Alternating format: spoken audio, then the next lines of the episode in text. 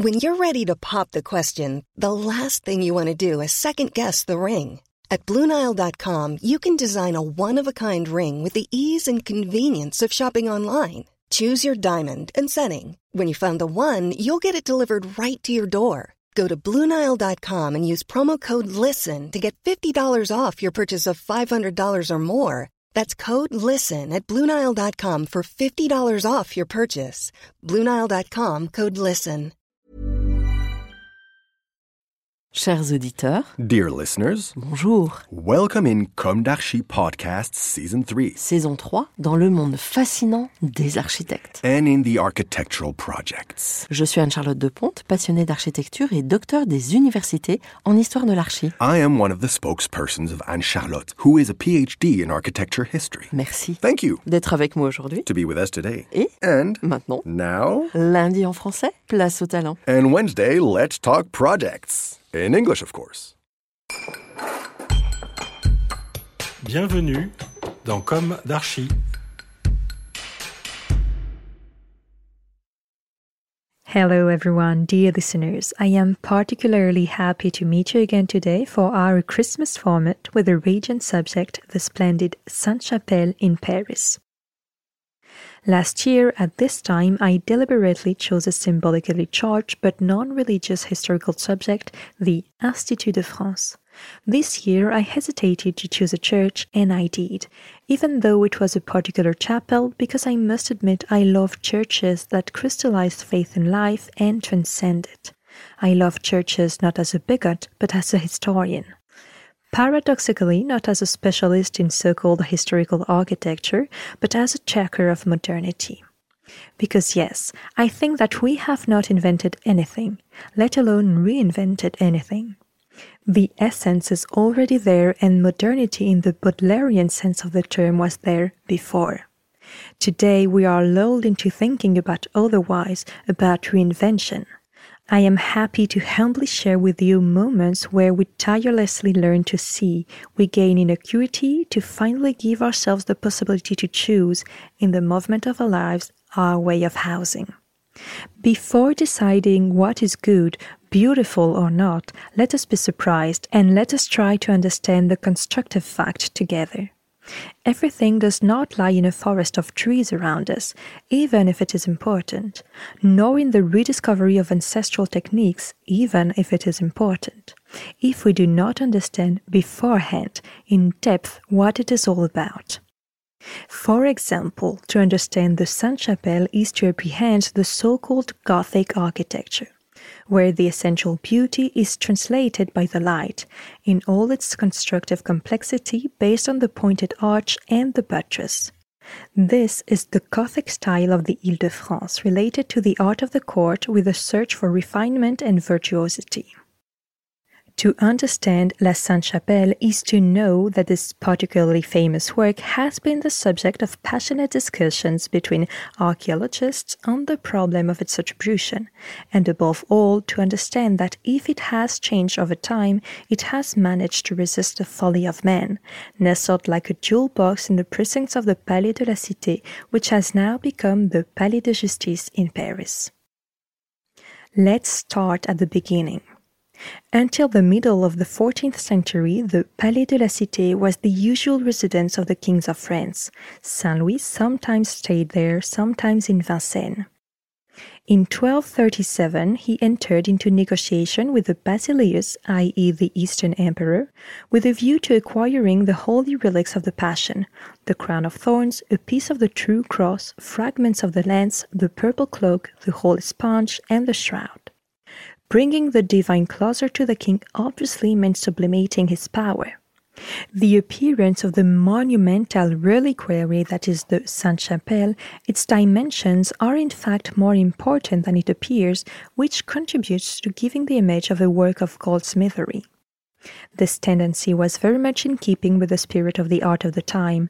The facades of the transept of the Notre Dame de Paris have also been compared to metal works.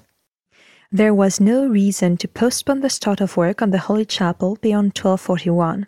A papal bull of 1244 granted the creation of a college of canons. In 1246, a service of guardians was organized and the solemn dedication took place on 26 April 1248. A rapid construction of seven years, far from the temporality of the great cathedral building sites. The environment of the building has been greatly modified since the Middle Ages. The small two story building that served as the sacristy and treasury and that flanked the monument to the north disappeared in the 18th century. To the west, the porch was connected at its upper level to a gallery leading on the same level to the palace to the north.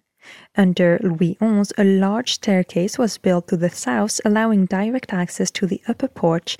This staircase has now disappeared.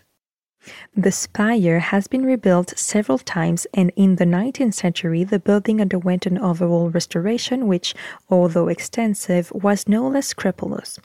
It is true that a third of the windows are modern, but the imitation has been sufficiently careful that this insertion does not shock.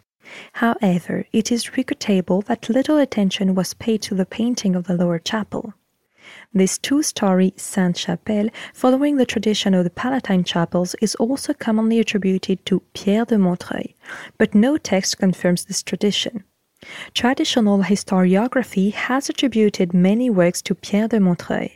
Archaeological analysis proves that they are too dissimilar to come from the hands and thoughts of a single man. A few decades ago, Robert Branner proposed, on the basis of strong arguments, to attribute the Sainte Chapelle to Thomas de Cormont, who worked on Amiens Cathedral, while Dieter Kimpel and Robert Suckale referred to his predecessor, Robert de Luzarches. Apart from the magnificence of the stained glass window, which, apart from the rose window of the Apocalypse, depicts 1,113 scenes from the life of man, let us concentrate on the architecture itself. The Sainte Chapelle is designed on two levels. An aerial superstructure is built on a massive base, which gives the impression that all wall material has been removed. At least, that is the impression one gets inside the building. But it is an illusion, since the upper chapel is supported by large buttresses. Viollet-le-Duc would have criticized these buttresses, although, on the contrary, they contribute to the monumentality of the work. The western facade has been extensively restored, particularly in its lower part. The accesses to the upper chapel have disappeared, and to reach it, one must now take the two spiral staircases that were originally intended for the service. Above the porch terrace, a rose adorns the wall. On the outside, the lower chapel has three large recesses in the masonry and short broken arches where the windows are inserted. Inside, everything shows great refinement, everything is painted and sculpted, nothing is large, everything is fragmented. In plan and in volume, this low chapel is divided into three vessels. Technical reasons impose this division. Covering such a wide space with a single vault would have been impossible, the height being given by that of the palace gallery. A single vessel would have forced the vaults to start from the ground. The central nave is thus covered with flat vaults that fall on short columns. It is surrounded by narrow aisles that are linked by a sort of ambulatory.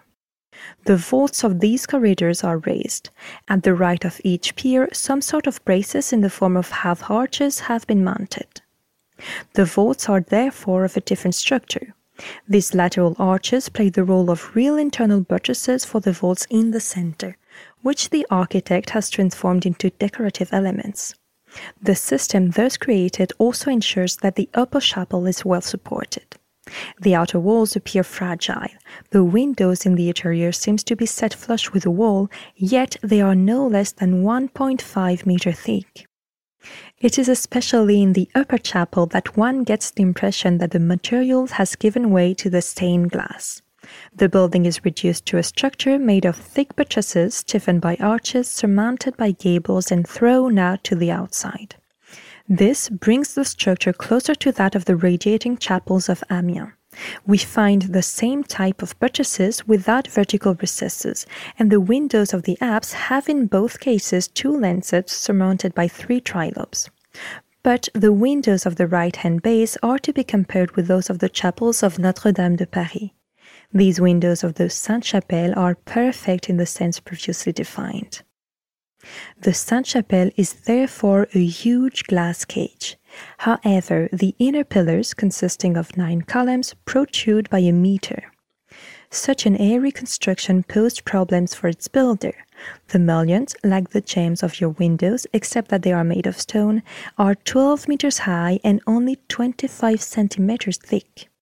To enable them to withstand the wind, solid iron bars were incorporated into the construction. The construction itself was made of very standardized elements. The chapel consists of four long bays ending in an apse with eight ribs radiating out from an offset keystone.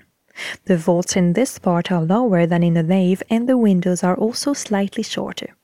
But these differences are hardly noticeable, as the architect has managed to ensure that the windows in the right hand base and those in the apse cannot be seen at a glance, as a large double leaf separates the former from the latter.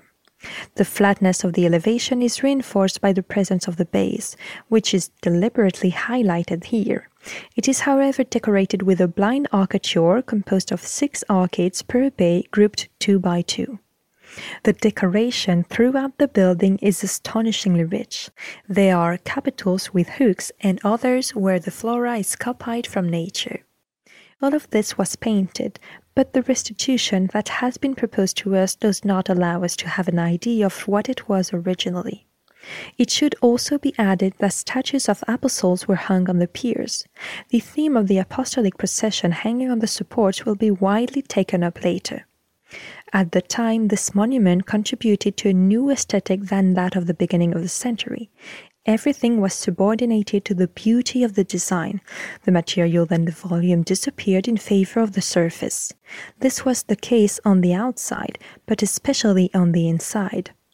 Such an aesthetic was perfectly in tune with the philosophical speculations of the time. It can be found in other artistic productions. The curves of the windows, the arcades of the bays, the very designs of the pavement, the chases exhibited on the altars, take up the same elegance of the line, of the curve. Unity triumphs. Each element is a secondary unit of the whole. How did this aesthetic spread to the rest of the kingdom? Certainly, some regions might have seemed less than conducive to such an aesthetic. In other respects, they were. This was the case of Normandy, which was favorable to the taste for linearity represented by the play of multiple columns. A final question. The taste for the circle expressed did not lend itself to an infinite variation. Was there not a risk of art falling into academicism? The Sainte Chapelle seems to crystallize an elaborate Gothic style, and this in a form that is still pure.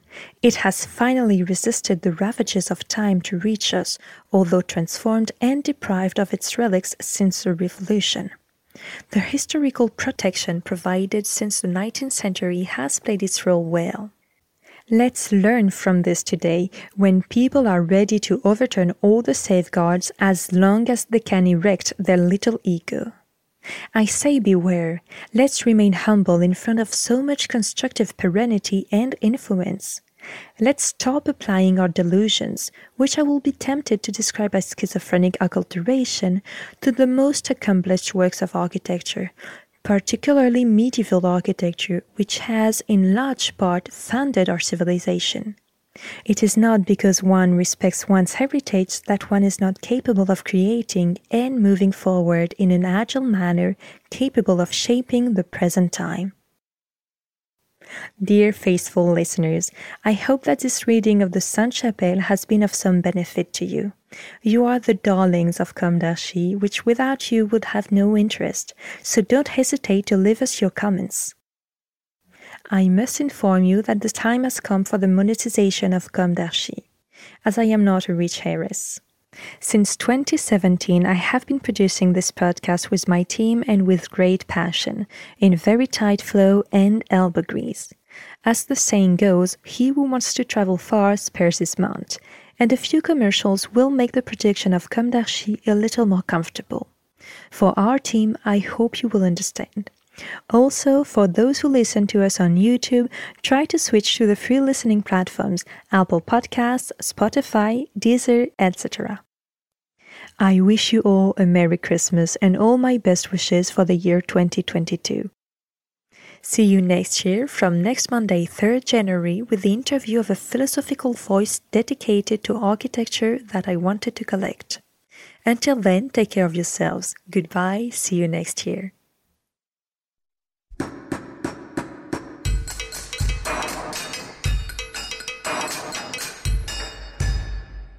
Thank you for listening. Thanks to Julien Rebours, sound engineer, who is collaborating with us today. Don't forget to tune in to our previews on Instagram at Comme d'Archi Podcast. If you enjoy this podcast, don't hesitate to promote it by giving it five stars and a little comment on Apple Podcast or on your favorite podcast platform. And above all, subscribe to listen to all of our episodes for free. See you soon, and until then, take care of yourself.